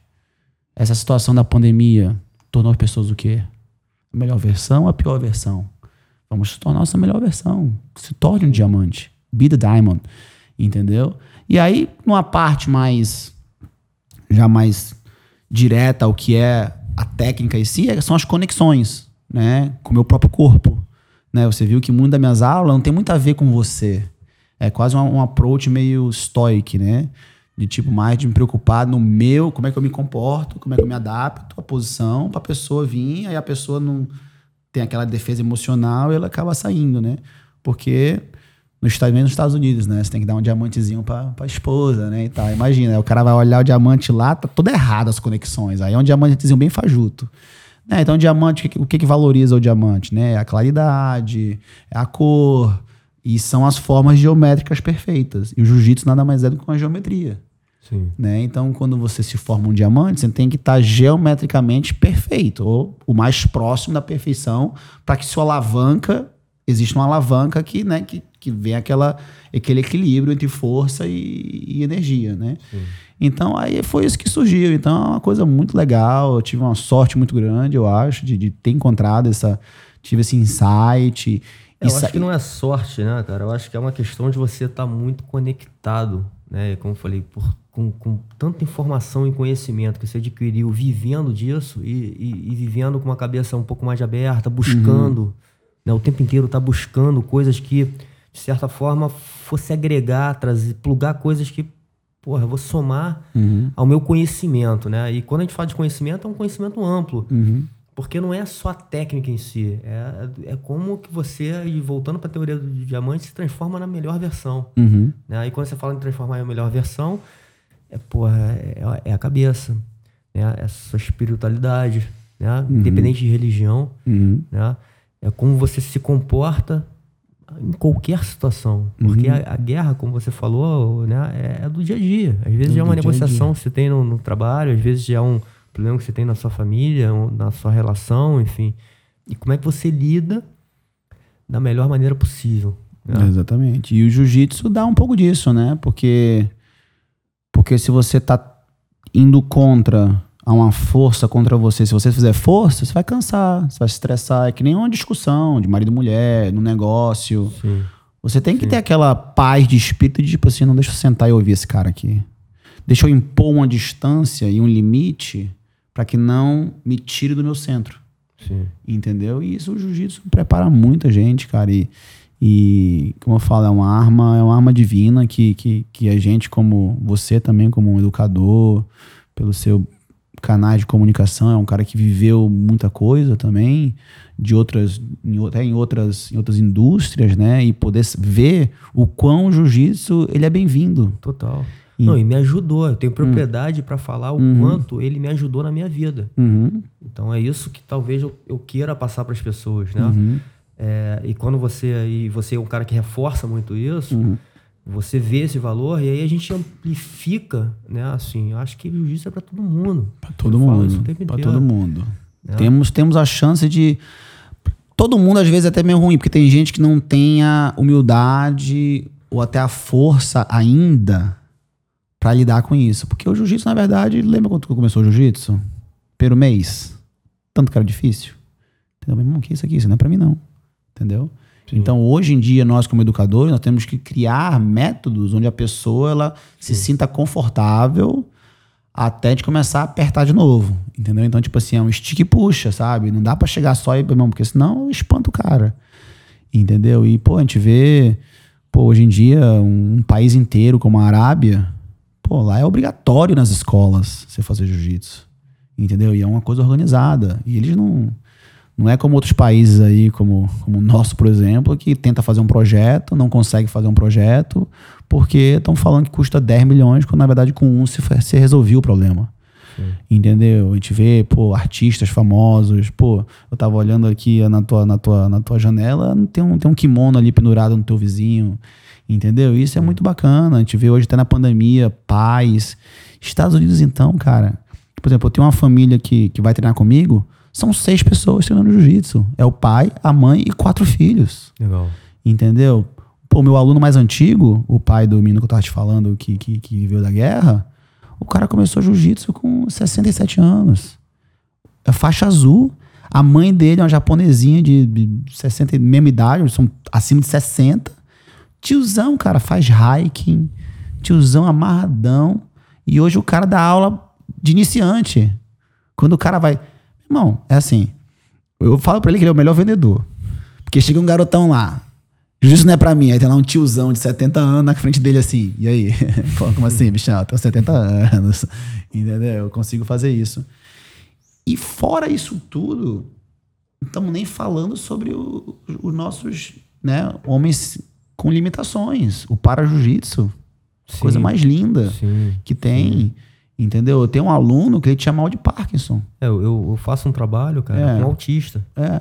E onde não levo só o jiu-jitsu, óbvio, mas assim, levo essa filosofia. Né? Exatamente. Né? Da comunicação, do jeito de se expressar, uhum, enfim, uhum. do jeito de se proteger. Exatamente. Por exemplo, esse, esse meu aluno é um chefe de polícia lá nos Estados Unidos, ele começou jiu-jitsu, ele tinha 71. E ele já chegou com mal de Parkinson, né? Que, que, que, que ele... Mas no jiu-jitsu ele não tremia. Ele andava assim, tipo, bem. Tu vê que ele bem travado andando. Mas no tatame, era uma pessoa, tipo assim, totalmente. Tu não sabe. Tu, tu não veria que ele tinha mal de Parkinson. E no tatame, ele cansado, ele sentava, conversava contigo, fazia assim, fazia assim. Aí quando ele tomava o banho voltava, aí você via que ele tinha mal de Parkinson.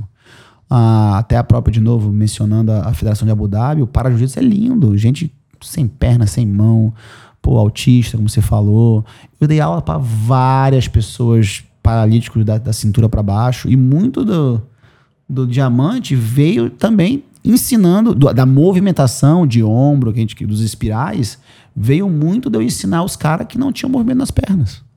Porque eu tive muita contusão, que eu tive que me limitar, entendeu? De não poder usar minha perna. Sim. Pô, se eu não posso usar minha espora, eu uso meu escudo. Aí às vezes eu tô do lado, da, do lado que eu não posso usar o escudo, eu uso a espora. Então, toda até a, a minha limitação me ensinou muito.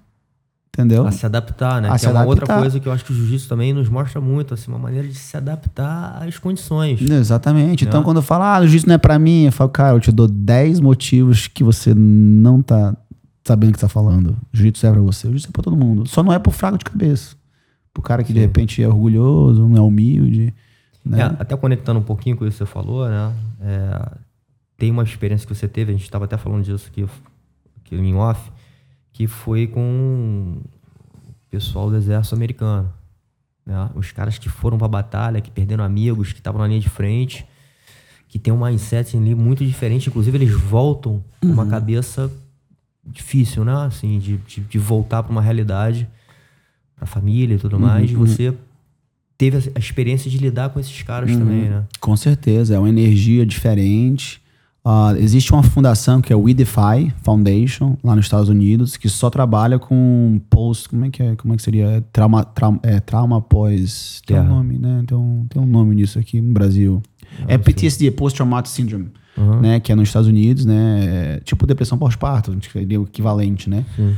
Então, o que acontece muito isso, porque uma coisa que a gente não comentou ainda, que eu acho que é interessante do jiu-jitsu, é aquela, é, aquela, é aquela que você se sente abraçado por uma comunidade. Você se sente parte, né? Que a gente sim, chama do, do belonging. Sim. Então, muitas vezes, quando o cara sai de, um, de, um, de, um, de uma situação dessa, de guerra, onde o cara tá 100% do tempo stressors, entendeu? Os hormônios do estresse estão o tempo inteiro, entendeu? E às vezes ele volta, ele se sente meio que fora da casinha, ele sente que ele não, ele não pertence mais àquele meio. Então, o jiu-jitsu, de certa forma, ele recria a guerra, que é uma guerra ali, meu irmão. Primeiro que é uma guerra interna, né? Você tem que brigar com você mesmo e brigar Sim. com uma pessoa em movimento querendo te estrangular. Então, isso, cara, isso, isso é muito grande. O jiu-jitsu salva muita gente. Uh, tem gente, é claro, que é um nível de PTSD que às vezes precisa de um remédio ou precisa de uma de, né, de um tratamento psiquiátrico um pouco mais mais evoluído. Uh, tem pessoas que fazem uso da cannabis. Tem gente que, entendeu, faz jiu-jitsu. Então, cada um, tu, acho que tu tem que encontrar a tua, qual é o teu próximo vício. Né? Porque o vício do, do cara que foi pra guerra é o vício da adrenalina, é o vício da. Que é, meu irmão, qual é o próximo que eu vou. Que é um próximo a me atacar. Então você tem que quebrar um pouco essa barreira. né? E eu tenho vários alunos que são professores da, da, da Six Blades nos Estados Unidos, que, que, que têm, são, são diagnosticados com PTSD, e são pessoas completamente normais. Mas tira o jiu-jitsu deles, aí vira um problema. Entendeu? E como eu falei, toda vez que vem um veterano de guerra, a gente dá desconto para eles. Uh, muitos deles, às vezes, por essa por essa tensão emocional, não ficam em emprego muito tempo, entendeu? Tudo aborrece eles, entendeu? Então o jiu-jitsu é um é quase que um equalizador, né? Ele abranda muito a, essa esse intuito. E é legal, cara. Você vai nos campeonatos assim, você vê vários veteranos de guerra, todo mundo usa petzinho e tal, porque é uma forma deles recriarem a guerra deles. Sim. Né? Primeiro, assumir que eles são os bebezinhos, quando eles botam a faixa branca, e assumir que chegar ali, cara, é ele por ele, entendeu? Ele morre várias vezes, mas bate e volta, entendeu? E tem várias vidas, entendeu? Então isso é uma forma deles se comunicarem com, com o mundo novamente, né? E aquilo, né, cara? O jiu-jitsu, de novo, é incrível. Pois é. Teve um lance que você falou também, cara, aqui com a gente, é, do Carlos Grace, né? Que ele foi um cara que ficou muito mais ligado na filosofia, né? Do jiu-jitsu. Isso, de certa forma, foi se diluindo e a gente ficou com uma parte um pouquinho mais selvagem. Uhum. É, não digo que o Hélio foi assim, mas o Hélio era um, tinha uma visão um pouquinho mais de, de porrada, como você fala, né? Na coisa da, de, de, se defender, de sair no pau, de se. De né? provar que o jiu-jitsu. De se provar que o jiu-jitsu era a melhor ferramenta. É, por que, que você acha isso e o quanto é importante a gente buscar, né? Até vi outro dia a Kira, agora, acho que eu vi ontem, a Kira colocando um livro do, do Carlos de falando assim. É um livro que tem a capa até, eu acho que o cara fazendo uma posição de jiu-jitsu e tal, falando sobre o jiu-jitsu e não tem, não tem nenhuma posição de jiu-jitsu. Uhum. Tá falando da importância do jiu-jitsu na parte de atitude. Uhum. Né, assim, de como se lidar com certas coisas, até da criança, quando o cara mete a mão nele, como é que ele lida. Então, uhum. assim, tinha muita coisa mais filosófica, mais pro lado né, da filosofia, uhum. De, de, de novo, de um artista marcial, do que da técnica em si. É, eu acho que o Hélio Grace, na verdade, ele tinha isso. Se você for ver nas cartinhas dele, para você passar de faixa, não tinha nada de posição. Era valentia, atitude. Legal. Essas coisas todas. Isso aí tinha nas cartinhas deles. A Lara, o cara é, tem respeito, tem força de vontade. Ele tinha isso. Só que quando ele ficou muito focado em provar a eficiência do jiu-jitsu, né? Ele focou mais na porradaria, o que é natural. Isso é muito natural. Sim. E o que ficou famoso foi isso. Entendeu? E o Carlos, se você vê Tipo, tanto que tem os 10 mandamentos do Carlos Grace, que, tipo assim, postaram isso há 5 anos atrás. Você tá entendendo? Então, uh, o Carlos, se você vê nos livros da, de história da, da, da, família Grace, fala que ele, era um, que ele era um espírito ali, que ele era médium, que ele era o xamã da família, uh, que ele ficou muito focado na dieta. Então, eu acho que ficou porrada e dieta. Eles esqueceram um pouquinho da parte da filosofia, que o Carlos, Sim. como um, como um, um, um, mestre, né, podia ter sido mais explorada. O que, que significa os 12 mandamentos? Sim. Entendeu? Você tem os mandamentos ali, mas Sim. o que, que significa cada um? Ah. Tem ele falando isso? Tem alguém que pode desenvolver do que uma frase? Porque uma frase é uma frase. Sim. Mas por quê?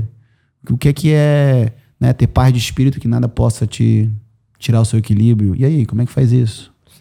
Falar é fácil, né? Como é que é isso? Então a gente perdeu um pouco disso, da parte filosófica da coisa mesmo, de explicar a conversa. Porque a conversa do jiu-jitsu pode ser muito mais do que como é que tu faz essa posição. Ah. Mais do que como é que tu lida com esse problema, qual é a tua opinião em relação a isso. Então é muito bacana essa parte e, se, e ficou perdido um pouco. Né? Eu me lembro. Uh, isso é uma coisa bem engraçada, tipo, uma história que aconteceu em 1993. Eu vim lutar o brasileiro aqui da Mameluque, lá na Hebraica. Logo antes da minha luta, eu só até, tipo, você vai ver essas coisas acontecem comigo, assim, né? Eu me lembro até eu conheci o Reison Grace na época. Ele fala, não, porque eu, eu, o Reison foi um que levou o jiu a Manaus. Ele já tinha conhecido, na mesma viagem, eu conheci o, eu conheci o Hélio, né? Não. Eu conheci o Roy, o Rocker, assim, eu tava, tipo assim, starstruck, né? Tipo, pra mim eu tava nas nuvens, naqueles caras do jiu-jitsu e tal, não sei o quê. Aí o Reison Grace sentado do meu lado, ah, Reison Grace. Tudo que era Grace, assim, né? Era tipo assim, era que nem os Kardashians, né? Tipo, uau, né? Se tivesse um Instagram naquela época lá, eles tinham um milhão de seguidores. Aí, cara, aí logo antes da minha luta, pararam o campeonato para um seminário do Carlos. E eu fiquei ouvindo ele assim, tipo assim, nossa, o Carlos Grace, eu fiquei ouvindo. Só que o cara que ia lutar comigo começou a mexer o saco do meu lado, eu querendo ouvir o Carlos. E, tipo assim, tem várias passagens assim que ele falava de, né, de, de humildade, de, de, de, atitude, de respeito. Várias, tipo assim, eu pegava várias coisas, porque o cara ficou mexendo o saco. Eu, eu falei, pô, deixa eu, deixa eu ouvir aqui o cara aqui. Ele falando da dieta, falando de você ser justo, falando muito de justiça. Então, tipo assim, eu tô, tô, tô, tipo, só são flash do que ele falava. E eu tinha 12 anos, né? Então, tipo, tem coisa que eu não entendi o que ele tava falando. Aí eu fiquei olhando, fiquei olhando, pai. Eu comecei a focar nele indo, até esqueci que eu ia lutar. Eu fiquei ouvindo aquilo que eu tava, caralho, o Carlos Grace. Tipo assim, ah, meu Deus, entendeu? E a gente conhecia muito o Hélio, né? Até mesmo porque o Hélio era muito falado, mas o Carlos nem tanto na minha linhagem, né? E quando eu descobri que o, Carlos, o Hélio tem um, tem um irmão, Tipo assim, uau, são quatro irmãos? Né? Então aquilo ali me, me, me interessou muito. E eu fiquei olhando, fiquei olhando. Aí acabou, ele saiu, ele veio vindo, aí abriram o portão. Eu não me esqueço, ele botou a mão no meu ombro e sorriu para mim. E eu fiquei assim. Aí ele olhou assim, baixinho, um pouco mais alto que eu na época, assim. Aí tocou assim, riu para mim e passou. E aquilo me marcou muito, sabe? Falei, cara, que cara especial. E eu sempre levei isso, sabe? Que eu tive esses momentos assim, que acho que os espíritos dos, dos samurais, do jiu-jitsu antigo, me tocaram ali e eu tento levar isso para frente. De repente não é para todo mundo, de repente nem todo mundo tem um entendimento para isso. Sim. De repente, como eu falei, acho que muitas vezes um cara para aprender o meu jiu-jitsu, ele tem que meio que esquecer o dele um pouquinho e tirar um pouco daquela daquela crença concreta que a pessoa tem e tentar aprender a minha visão. Sim. E de repente adaptar o que consegue né? Então foi daí que, que as coisas aconteceram. Então acho que eu acho que tem muita coisa, tem muita gente começando a levar essa, essa visão muito mais não é nem estilo de vida, né? Muito mais de, de, de se tornar jiu-jitsu, né? No dia a dia, como usar o jiu-jitsu como uma arma do bem. Legal.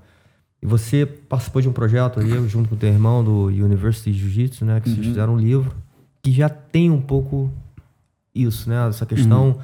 tanto da metodologia quanto da filosofia, né? Uhum. Mostrando um, uma visão um pouco mais ampla do jiu-jitsu. Uhum. Fala um pouquinho desse projeto.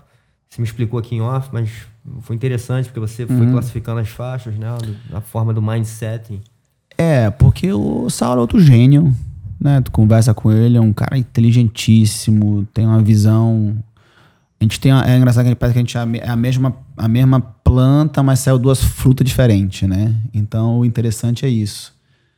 Né? Ele tem uma visão, tem outra, mas a gente tem, uma, a gente tem um fundamento muito, muito único. Né? Mas é claro que ele tem a experiência dele, eu tenho a minha experiência. É aí que meio que foi a diferença, né? Ele é mais o Hélio, eu sou mais o Carlos, se botar dessa forma assim, de temperamento até, né?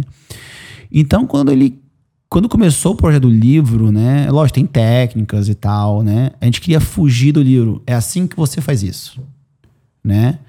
E eu me lembro que, se você for lembrar do meu seminário, eu sempre meio que falo muito, né? Falo assim, galera, eu, tenho, eu preciso meio que, que criar uma, um entendimento do que eu vou fazer. Porque se eu só mostrar o que está acontecendo, porque a pessoa é. tem que entender o que está na minha cabeça para eu mostrar o que está acontecendo. É, a sua visão, do jeito que você, é. né? E, e, e, e, o que eu acho que é, de novo, muito interessante é o why, é o porquê que acontece exatamente. Exatamente. Então, o Jiu-Jitsu University, né? Uh, primeiro veio de uma ideia que a gente teve de que as academias de jiu-jitsu eram academias, não eram escolas. né? Porque na verdade teve a University of Jiu-Jitsu que virou Jiu-Jitsu University, né? E a gente tirou muito isso do Instituto Kodokan, porque o Kodokan tem bibliotecas, tem estudo, tem sala de estudos, tem a filosofia do judô, e a gente queria trazer isso pro jiu-jitsu, né? A gente não quer que a mãe fale, vou levar meu filho pro judô, tem que levar meu filho pro jiu-jitsu, entendeu? E, e, a experiência ser muito muito parecida, né? Voltando um pouquinho, sobe num parêntese aqui antes de falar do, do projeto, ah, que você falou, ah, tua experiência, nanana. O que acontece muito no jiu-jitsu, por que a gente não chega em todo mundo? Porque muitas vezes você vai em 10 academias diferentes, você vai ter 10 approaches diferentes. Vão ser 10 experiências diferentes. Pode ser uma experiência muito boa, uma experiência muito ruim. Sim. Entendeu? E geralmente é aquilo, né? A primeira impressão é que fica. É. Então, é isso que acontece. Se você, se você vê no judô, você pode ir no judô lá na China, na África e no Gabão. Você vai ver que é em, em fundamentalidade igual. O cara sabe que ele tem que ir um kimoninho bonitinho, que ele tem Sim. que fazer o bal, que ele vai formar, que ele tem que ter uma postura. Já nas academias de jiu-jitsu, infelizmente, você não sabe qual é a postura que você tem, né? Porque é naquele, é naquele lance. Então, uh, qual foi a ideia do Saulo? Né? Eu ajudei ele na parte de consultoria, do que mostrar e tal, mas é um livro que é totalmente a cabeça dele. Né? É uma coisa que eu acho que eu divido com ele, porque não foi meu professor. E eu fiquei na, muito mais na parte técnica. Ah, o que, que, tu acha que é melhor e tal. Então, a minha contribuição foi essa no livro e eu tô no livro também. Então, qual é a ideia, né? Tipo assim, um, o que que é o... O que que seria assim, o que que é o que é o sonho do, do jiteiro. Tô aqui, derrubo, passo, monto e pego, né? Sim. Só que essa não é a realidade. A realidade do faixa branca é o quê? Primeiro você vai estar por baixo, muito. Você vai estar muito por baixo. Você vai morrer várias vezes, né? É isso que acontece. Aí depois você escapa, né? E a gente subentende-se, né? Lógico que tem vários escapas. Dá uma barrigada da montada, você cai por cima, né? Mas geralmente você escapa de uma situação, mas você ainda está por baixo. Sim. Quando você está por baixo, você tem que sobreviver estando por baixo. Numa forma que seja um pouco mais benéfica para você. E eventualmente você cai por cima. Né? Quando você cai por cima, a luta acabou, né? Você tem que chegar numa situação e acabar a situação. Né? Isso aí, mais ou menos, é, a, é o caminho né, teórico né, uh, mundo perfeito do jiu-jitsu.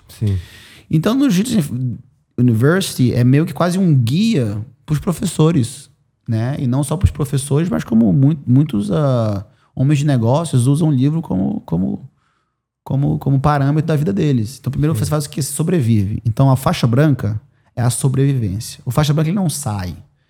Você tem que explicar para faixa branca como é que ele se comporta numa situação de, de desvantagem. Né? Então tem muitas posições de mão, o que fazer, como respirar, como se posicionar.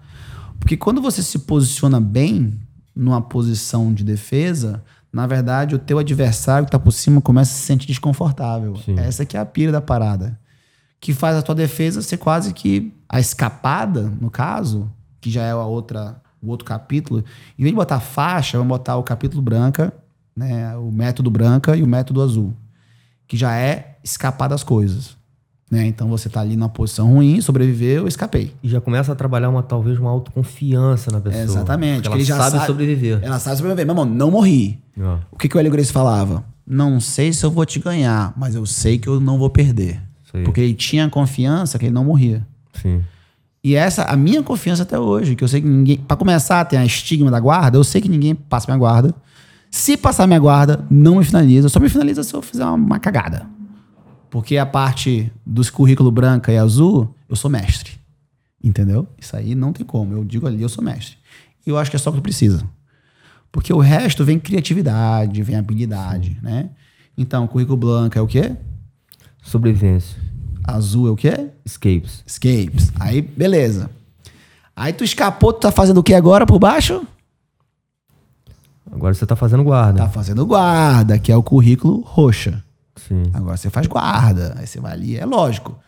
Nesse tempo todo, pode existir finalização? Com certeza. Pode existir finalização até quando você está sobrevivendo. Dar uma mão de vaca, Sim. um negócio. Sim. A finalização tem todos os parâmetros. Lógico. Aí você vai lá, fez a guardinha. Aí tem várias guardas. Aí explica a consciência da guarda, o porquê da guarda, o posicionamento de guarda. Aí a gente ensina vários métodos de guarda, né? E não é uma coisa muito aprofundada. Tipo assim, porque eu acho que quando, na minha opinião, você não precisa de 50 coisas. Você tem que, precisa de uma ou duas que funcionam. Combina uma com a duas, ou uma com a três e volta para uma. Se você ver até o diamante, vê que é, é recorrente, né? Sim. Aí beleza. Vamos lá. Não quero mais estar por baixo. Tô por cima agora. Fez a raspadinha. Pá. Aí é o currículo marrom. Que o faixa marrom que não sabe passar guarda, não é faixa marrom. Porque qual é o objetivo? Estar por cima. Sim. Não é estar por baixo. Entendeu? No final é isso, né? Hoje em dia o BJJ, né? American Jiu-Jitsu, que seja, agora o negócio é puxar pra guarda. E ficar na guarda. Ninguém levanta mais. Então, é o marrom. Aí a gente faz passagem de guarda, transição de montada, pegar as costas, é mais chegar em posições, que é a faixa marrom. E quando chegou na posição, você faz o quê? Você acaba a luta, que é o currículo preto. Que aí você tem a capacidade de finalizar a luta em todas as situações. Então você vira um especialista. Então tudo, na verdade, quando você chega na preta, tudo que tá da marrom para baixo acaba. Porque só interessa o quê? Sobreviver e finalizar. Tudo que é no meio é uma orquestra que acontece estratégia. Ah, eu deixo o cara Sim. passar aqui, agora eu pego ele ali. Entendeu? E a gente vê muito faixa preta que não consegue finalizar ninguém. E quando finaliza, é na grosseria. Tá, que mais vê? É boca estourada, faixa branca ralado, saindo da academia porque o cara foi grosso. Entendeu? Porque o faixa preta, ele é um. Ele é um guardião da sociedade. É isso que eu falo. Ele é guardião do faixa. Se um faixa branca sai da tua academia por causa de um faixa preta, porra, bicho eu tenho que realmente voltar e falar, meu irmão, que faixa preta é esse? Entendeu? Porque nós somos guardiões da sociedade.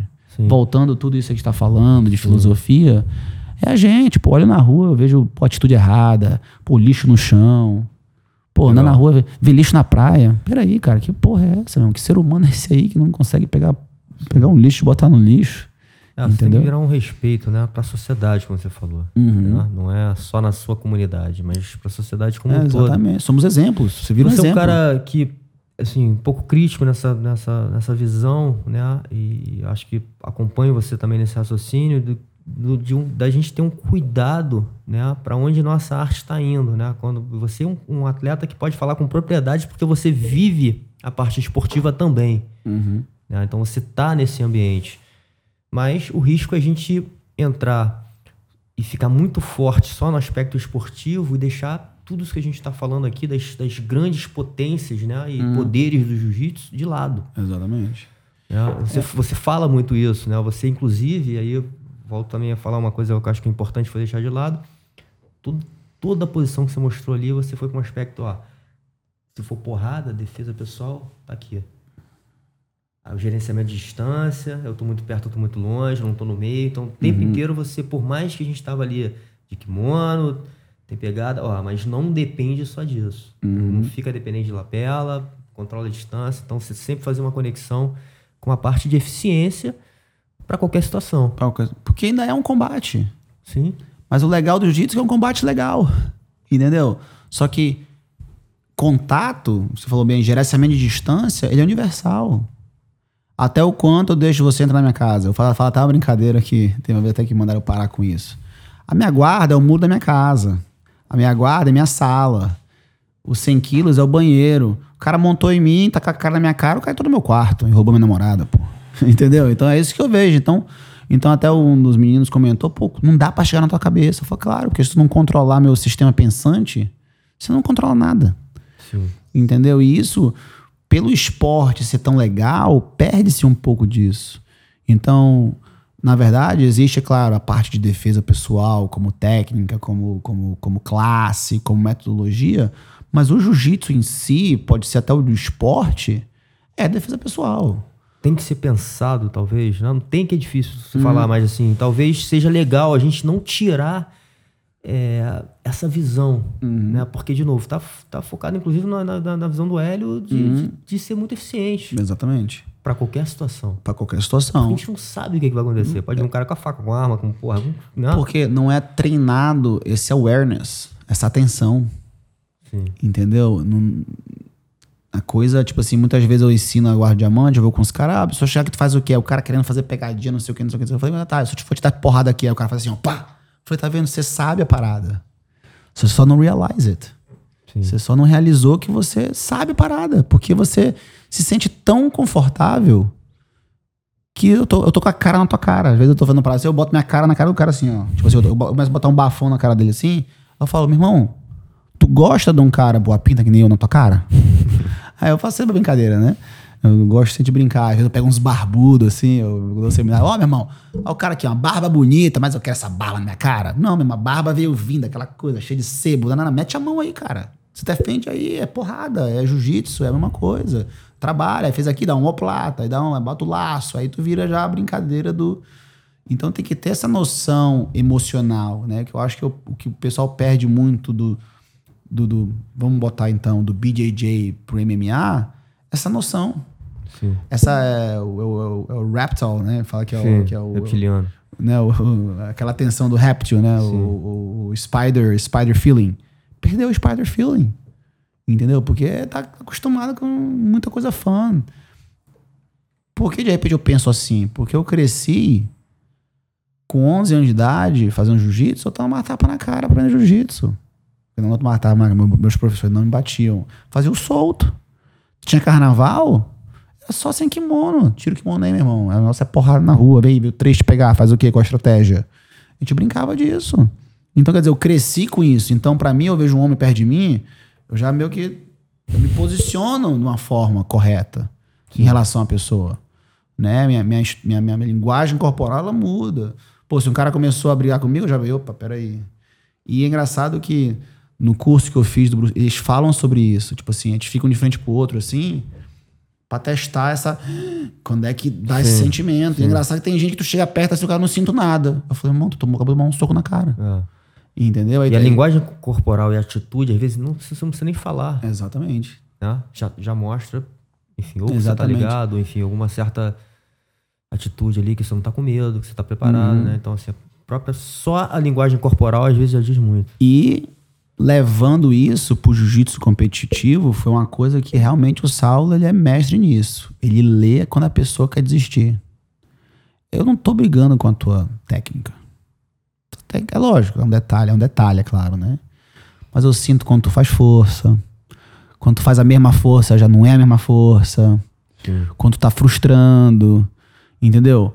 Meu treino contigo, tipo assim, eu tentei, por exemplo, hoje, não, não fiz foda, eu não, eu, não, eu não botei giro. Eu não quis botar giro, eu quis ver onde, é, qual era a hora que tu errava, qual era que te frustrava, mas eu acho que tu tava tão preparado que tu não se frustrou. Pô. Mas ficou travadão. Até na hora que, tipo assim, que eu, que eu, deixei, que eu, eu deixei de vir na posição, tu meio que, pô, e agora eu tô aqui, entendeu? Sim, é. Porque eu vi que às vezes eu precisava, tipo assim, te dar alguma coisa pra tu, né, pra tu ficar mais confortável. Só que aí vem aquela, né? Te deixa o cara, né? Você faz de, de, de morto pra comer o cu do coveiro, né? Desculpa a palavra aí, gente.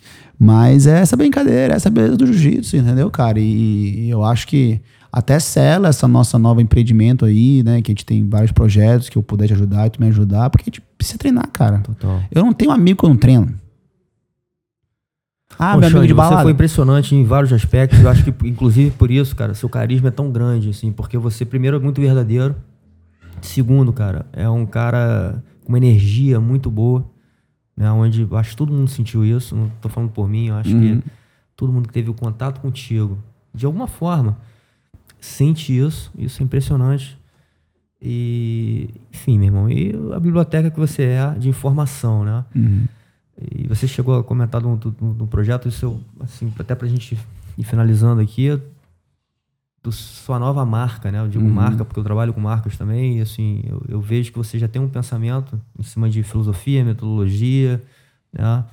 É, muita coisa já muito bem pensada, tudo isso que você é e que você traz para dentro do negócio, que é a Six Blades, uhum. né?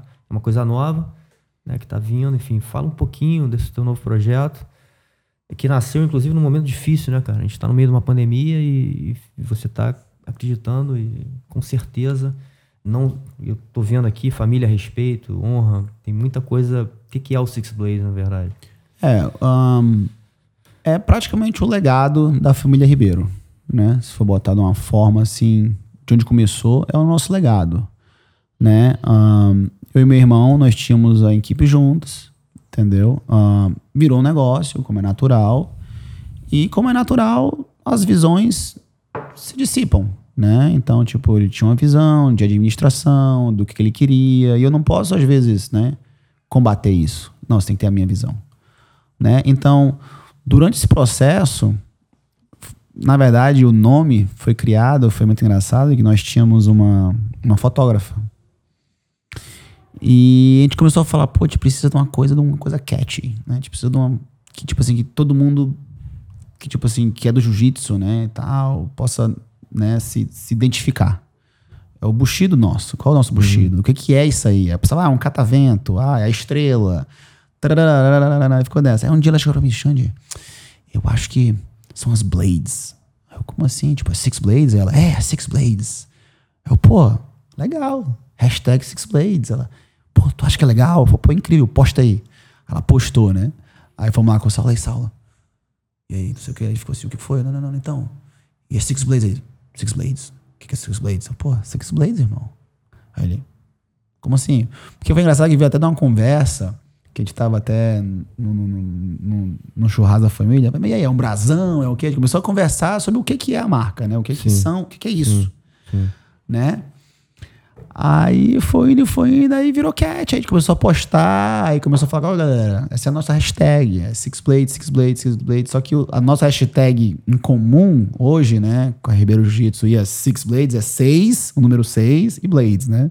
Entendi. Confunde um pouco, mas mas no final é a mesma coisa. Que, assim, duas coisas legais. Primeiro, vocês não brigaram. Né? Vocês, vocês entenderam que era o momento de, uhum. de, fazer cada um ter o seu negócio. Mas. E a outra coisa é que existe a conexão. Né? Vocês uhum. fizeram uma, uma. Vocês já abriram a marca assim de uma maneira que, porra, vocês estão conectados ainda. Claro. Né? Como claro. irmão, como negócio, claro. como filosofia, uhum. enfim, tem muita coisa que que ainda tem essa interseção, né? Com certeza. Do, da, da, logo. É, então foi mais ou menos isso. Ele é, um, ele é uma pessoa que tem outros projetos, né? Ele tem quer fazer um livro, essas coisas todas, e eu vou continuar expandindo a filosofia, vou continuar expandindo as academias, entendeu? Uh, até o próprio Fred está aqui com a gente, ele representa a Ribeiro Jiu-Jitsu, o negócio dele é Ribeiro Jiu-Jitsu, mas ele é Six Blades também, entendeu? Então ninguém ficou órfão né? Ninguém ficou, ó, só, só tem duas casas agora, né? E, é muito bacana, eu tô muito feliz que eu posso botar a minha personalidade mais do que tudo, né? Porque é aquilo, tem gente que, tipo assim, tem gente que se identifica mais com um, tem gente que se identifica muito mais com o outro. Então, eu, eu, eu, quis criar essa oportunidade de ver que tipo de pessoa se identifica comigo, como é que eu posso levar esse projeto, errar, acertar, entendeu? Sem ter que, tipo, ter uma reunião de uma board meeting para ter que fazer o que eu preciso fazer. Sim. Entendeu? E, cara, é uma oportunidade muito bacana. Só coisa legal acontecendo. Hoje em dia, a minha academia é no Texas. a gente está construindo a academia. Né? Tomara que quando as pessoas começam a ver isso aqui, a gente está lá em Austin, no Texas, sixbladejujitsu.com, chega lá. Então é muito bacana, cara. E, tipo, o pessoal realmente eles, eles, eles, eles se identificam. Quando a gente fala para os pais, que, que, que é Six Blades? A gente explica o que, que é, os caras, não, eu quero pro meu filho. Entendeu? Então é muito bacana aí, é meio quase que uma extensão do Bushido. Né? O Bushido pro samurai e a Six Blades pro jiu-jitsu. Maneiro. Irmão, não tenho como te agradecer tudo que você tem feito aqui com a gente, né? De novo, a energia que você colocou no, no projeto, o tempo que você se dedicou, né, cara? Eu sei o quanto o nosso tempo é, é valioso.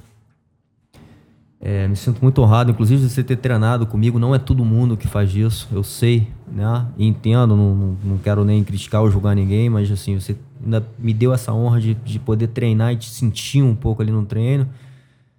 É, enfim, irmão, espero que a gente inicie uma conexão aí que a gente esteja trocando mais e quem sabe fazer outras coisas juntos. Hum, claro, claro. Muito obrigado, irmão. Pô, obrigado você aí. Com certeza foi uma oportunidade única para mim. Pô, nunca nem, nem caí na praia aqui, primeira vez, fui ali. Eu acho que foi até pouco tempo, a gente devia ter treinado mais. Uh, a gente tava muito mais aí para poder. Eu acho que você me trouxe para servir seus alunos, seu projeto, e eu tô aqui para servir também.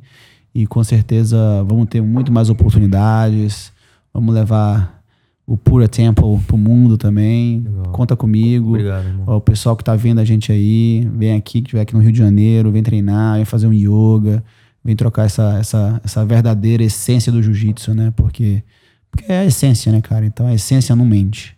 Sim. Né? E com certeza tu é um cara, pô, de uma essência incrível, ah, tá tentando levar o jiu-jitsu, ver a tua visão de outros esportes que, que, que, hoje são esportes pô, globais e tentar trazer isso pro jiu-jitsu. E com certeza a gente precisa de muito mais Andrés no mundo aí pra gente poder chegar onde a gente merece, né? Mas Legal, muito obrigado aí, me receber na sua casa, entendeu? Por ter arrumado minha caminha, ligado o ar-condicionado. Eu cheguei ali ontem, o ar-condicionado estava ligado, entendeu? Pô, a tortinha. Minha missão servir também. Ah, a tortinha tava ali, gostoso. Então tô, tô, tô no shape ainda. Não comi o meu açúcar, não deixou eu comer doce. E com certeza tô de volta aí. Qualquer hora tô aí. Com certeza, eu estiver no Rio de Janeiro, já tem meu quartinho ali, já sei o caminho. Pô, que bom, Boa. irmão. Valeu. Obrigado. Força.